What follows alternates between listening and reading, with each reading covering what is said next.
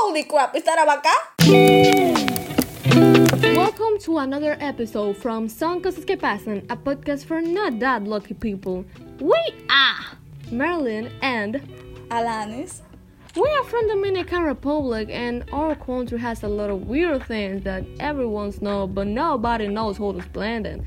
And if they do know, congratulations, you have found a new genius.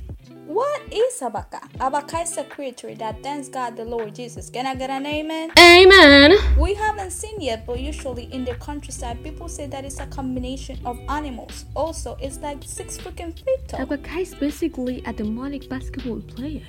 Oh my god. So, what would a demonic basketball player would want from you? Well, the thing is that they don't want anything from you. They don't walk around spooking people. well, yes, but that's not the point. Let's say that you want something and you want it now. The solution for your issue is Abaka. You just have to make a certain deal with it to get something specific. For example, let's say that you want fame, money, or help you grow your corn. Don't you worry, your homebody Abaka couldn't help you. It will only cost you a small amount of your soul. I mean, not really. Unless the what your deal said. Remember, always read your contract kids. We already warned you about the side effects of the Bacá. Take it or leave it. We hope to see you again. Bye bye!